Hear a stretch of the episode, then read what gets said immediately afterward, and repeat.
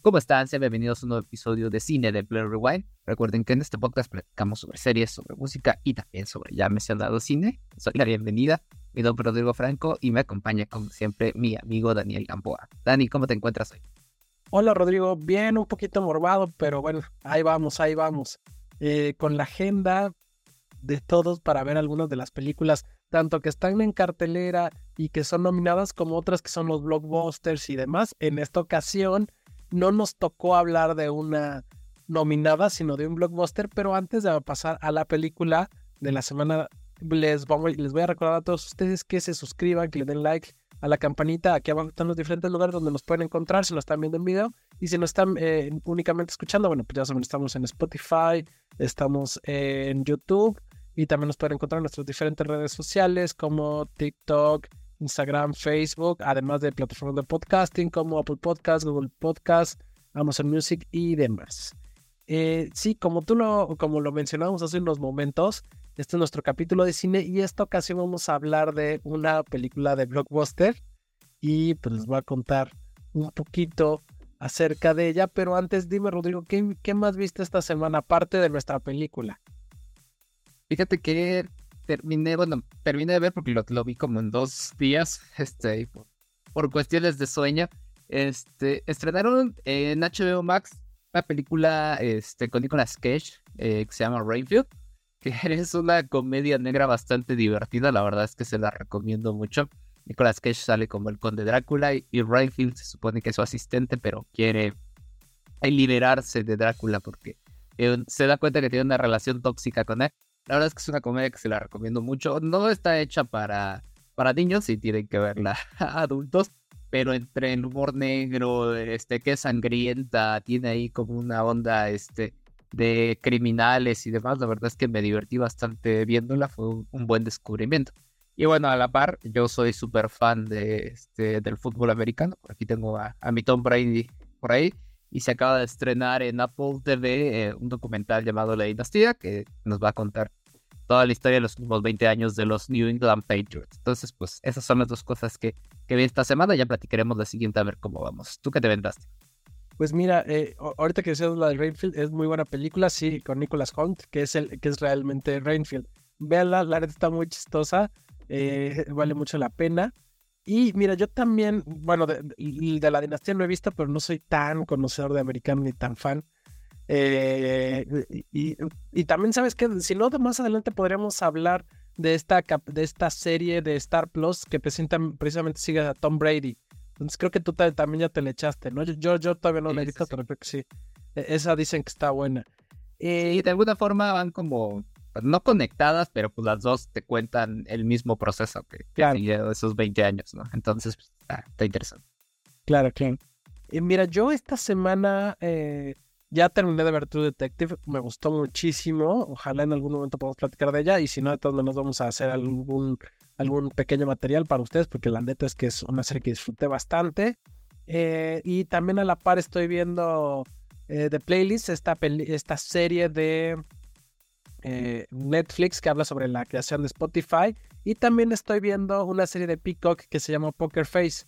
También está muy interesante, muy buena, eh, sarcástica, interesante. Esta, esta habla acerca de una chica que tiene la habilidad de saber cuando la gente miente. Entonces, por azares del destino, va descubriendo, eh, va resolviendo de una u otra forma asesinatos o, o, o pequeños problemas y demás. Entonces, está interesante. Ahí después hablaremos de, de las series. Perfecto, Dani. Pues ahora sí platícanos de qué vamos a hablar el día de hoy. Pues mira, iniciamos hablando de lo demás que vimos, porque la verdad es que lo que vimos en cine, pues no nos gustó tanto. Pero, pues era, teníamos que hablar de ella. Estamos hablando de esta película, eh, así de superhéroes, Madame Web. Entonces les vamos a contar rápidamente alguna la ficha técnica y pues lo que opinamos de esta película de Sony, Marvel y demás, ¿no? Eh, bueno, en la dirección está S.J. Clarkson y en la producción está Lorenzo Di Bonaventura. Y bueno, en el guion tenemos a Matt Sesama, a Claire Parker y a la misma S.J. Clarkson, ¿no? En la historia tenemos, en, la historia tenemos a Karen Sanga, a Matt Besama y está basado en los cómics, en los cómics de Marvel, perdón. Eh, en el reparto, bueno, contamos con un reparto pues de una u otra forma de artistas conocidos como Dakota Johnson, como eh, Cassandra o Cassie Webb o Madame Webb, eh, a Sidney Sweeney, que ahorita pues, está en todos lados, ya la conocen, aquí interpreta, interpreta a Julia Cornwall, pero bueno, la conocen por Euphoria, este, ¿qué, ¿qué más estuvo? Está en White Lotus, ha estado en varias cosas, ahorita tiene eh, creo que una película, una comedia romántica en cines también. Eh, bueno, está ahí Celeste O'Connor como Matt Franklin, Isabel Mercedes como Anja Corazón, Tahar Rahim como Ezekiel Sims, José María Jaspic, un mexicano como Santiago, también por ahí está Emma Roberts como Mary Parker y Adam Scott como Ben Parker, ¿no? Y bueno, ¿de qué trata Madame Web? Pues esta historia nos habla acerca de Cassandra Webb, una una superheroína que está en los primeros años descubriendo sus poderes. Entonces vemos como esta primera etapa, ya que Madame Web, la que conocemos en los cómics, generalmente ya es una persona mayor. Aquí vemos más bien a Cassandra, eh, de joven que sufre un evento cercano a la muerte y a través de él se da cuenta que tiene estos poderes de predecir un poco el futuro, adivinar, saber lo que va a pasar y demás cuestiones. Entonces, eh, llega un enemigo del pasado que está relacionado con su madre y ahí es cuando ella se da cuenta que tiene que proteger a tres chicas y a través de este, de este poder que tiene este sentido, si le quieren llamar así. Y bueno, de esto narra la película a muy grandes rasgos, ¿no? Ahora, ya que conté esta sinopsis, cuéntame, Rodrigo, ¿qué opinaste de esta película? Cuéntanos a todos nosotros. Bueno, eh, recordemos que tú ya lo mencionabas, esta es una película de Marvel con Sony, no son de estos problemas que tiene Marvel con los derechos de Spider-Man y todo el multiverso eh, eh, apegado a, a, ese personaje. Aún así se nota que hay desesperación o estaba desesperado Marvel por, por recuperar ingresos, por recuperar a su público y en esta película se nota aún más, ¿no? Creo que desde el momento en el que ya tenía problemas la producción, desde que estaban haciéndola, hubieron cambios en el guion, esta forma de promocionarla tanto, creo que por ahí eh, se ha dicho mucho que cuando una película tiene demasiada promoción es porque algo no está funcionando, ¿no? Claro. Y creo que eso ha pasado con, con esta cinta. Eh, la verdad es que es una película que tiene muchos problemas, varios errores, no solamente en la producción, sino en varios factores que, que la rodean. Y creo que parte fundamental de eso es cómo te están contando una historia que ni siquiera está bien cimentada. Y cuando no tienes todo lo demás que te apoye, pues es muy difícil, ¿no? De acuerdo, mira, la verdad es que sí esta disputa, bueno, no disputa, estos eh, problemas que tienen por los derechos de algunos personajes y este querer a, tener tajada de otros personajes, que es lo que pasa con Sony al final. Esta es una película de Sony, pero que eh, los derechos de Spider-Man los tiene eh, Sony, pero se lo presta Marvel, entonces Sony quiere sacar provecho del éxito que tuvo Marvel a través de personajes secundarios o antihéroes que tiene el, universo de Spider-Man. Y por eso, pues hemos visto últimamente películas como Morbius, como Venom, eh, Madame Web, vamos a ver vamos a ver este año, eh, el, creo que se llama Craig en el Cazador. Entonces, la verdad es que eh, esta idea de querer ganar tajada de algo que ya tuvo éxito, creo que le afecta mucho a estos personajes. ¿Por qué? Porque la verdad es que, como tú lo mencionas, no tiene mucho sustento, no tiene mucha lógica algunas cuestiones. Si bien ya lo hicieron con algunos antihéroes y que no han funcionado, aquí los, lo quisieron sacar con un personaje secundario, pero tampoco lo supieron realizar bien porque parece que no tienen como mucha idea de a dónde quieren ir sus personajes. Y obviamente es entendible porque no tienen certeza de qué va a pasar si se van a incluir en el universo Marvel, si no, si van a tener que desarrollar su propio universo y quién sería como el cabecilla de su universo. Entonces, realmente creo que eh, esto le, le perjudica mucho a cintas como esta. La verdad es que de entrada creo que no tiene como mucha coherencia la historia, el guion, al final, si eres un seguidor de los cómics, te, darás cuenta que Madame Web, como lo mencionaba, pues lo que nosotros conocemos ya es una persona mayor y, su origen eh, no necesariamente es el mismo que tiene la película. Y, esto de querer meter con calzador historias creo que no le ayuda. De entrada, eh, por ejemplo, a mí me pasó que eh, el, el, hecho de, por ejemplo, de meter a, esta, esta chica, a Sidney Sweeney, la verdad es que creo que es una buena actriz. Me gustó lo que hizo eh, en White Lotus, en Euphoria lo hizo bien. Y creo que aquí lo que hicieron es, vamos a meterla a ella porque nos va a jalar público.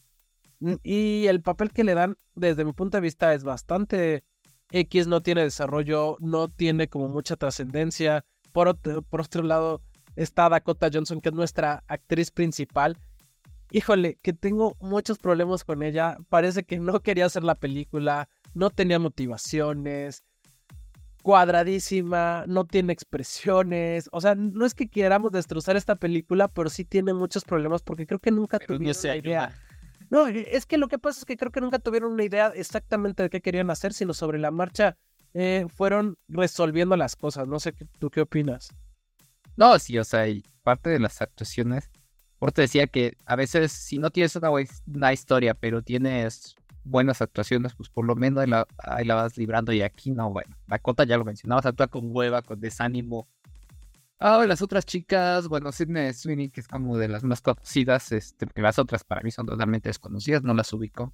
Este, eh, bueno, sí, una, bueno, la, chica que este, sale como de origen latino, sí la había visto en algún lado, no me acuerdo el tendote, pero sí, sí la ubiqué. Eh, pero bueno, en general estas chicas tampoco parecieran actuar como con muchos ánimos, o sea, como que no les crees del todo o exageran algunas cosas. Entonces creo que el problema es, la base es el guion, ¿no? Si no tienes una buena historia, así tu producción sea buenísima, se nota. Y aquí creo que tuvieron, al menos la producción pudo haber dado para mucho más y no lo pudieron hacer adecuadamente. Entonces, tienes una mala historia, tienes unos personajes que también están mal planteados, ¿no? O sea, los personajes principales si a ellos, a ellos les suma que actúan con desidia, se nota que ni siquiera le tenían amor al personaje, absolutamente, ni siquiera interés en ellos, bueno.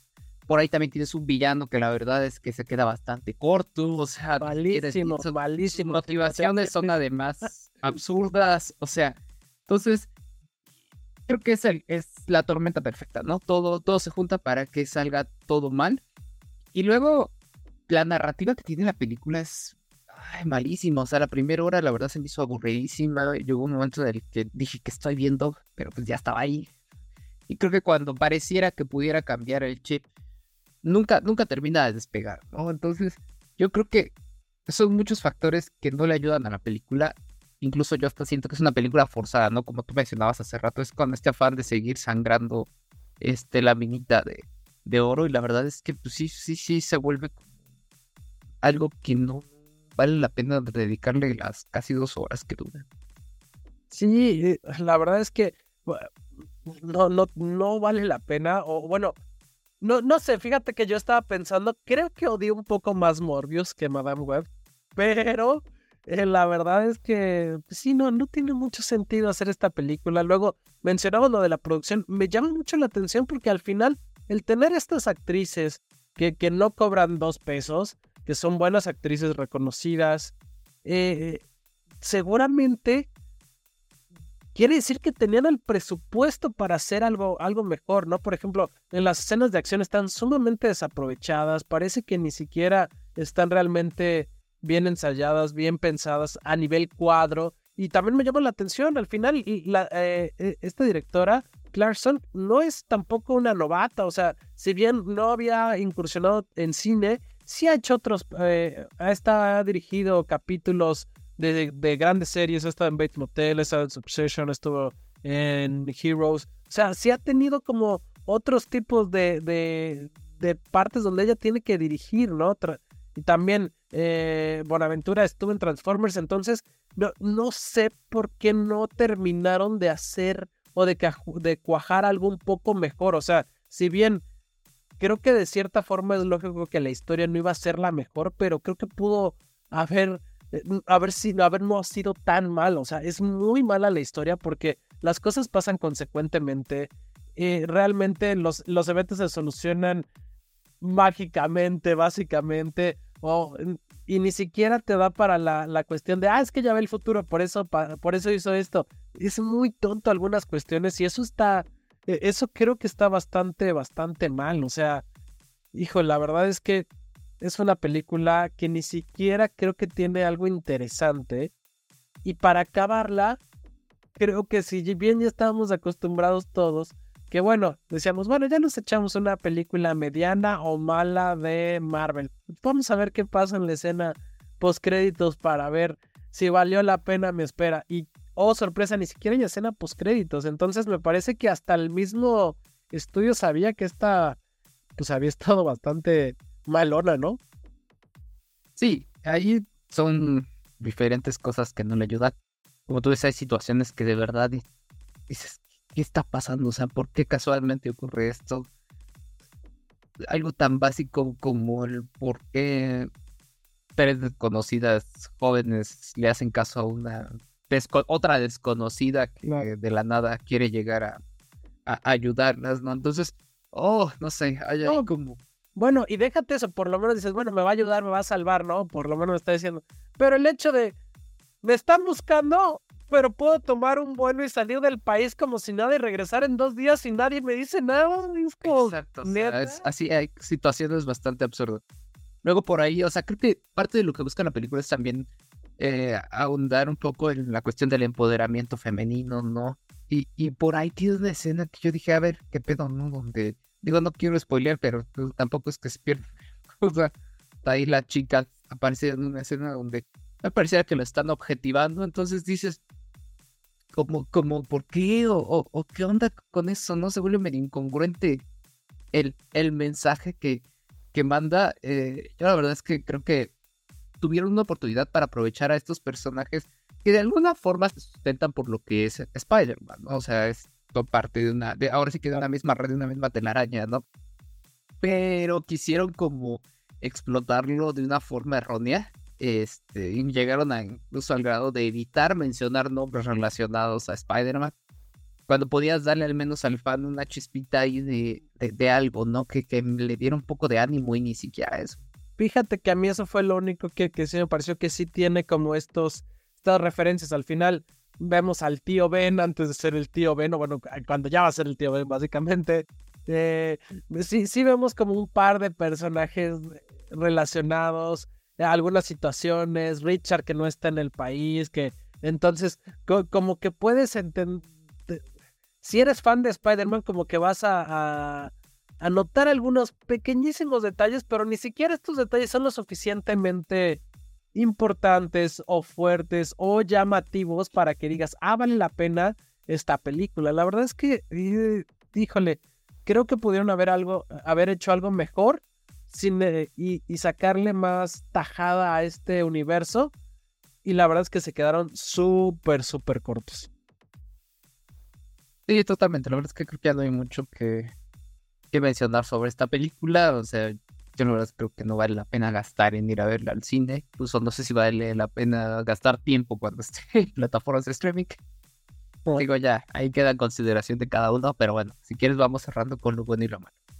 Sí, nada más para terminar, repito, yo, fíjate que yo odié más Morbius, ¿eh? hasta eso siento que está peor Morbius que esta, pero bueno. Eh, luego estaría bueno armar nuestro top de peores películas de Marvel y Sony, de superhéroes, pero bueno. Eh, mira, exactamente, ahora pasamos a lo bueno y lo malo. Eh, a ver, cuéntame para ti qué, qué es lo bueno.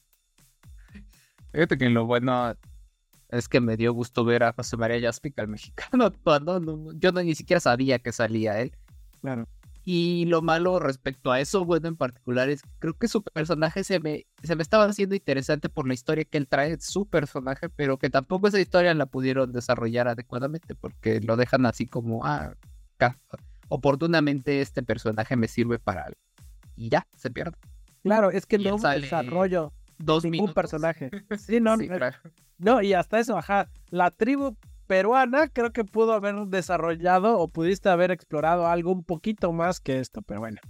Eh, fíjate que yo en lo bueno tengo que vi tantas malas críticas que supuse que iba a estar peor. Creo que no, creo que iba tan peor. Eh, sí, sí, creo que iba a ser una película tan mala que cuando dije, ay, sí es mala, pero no es tan mala como pensé que iba a ser. La verdad.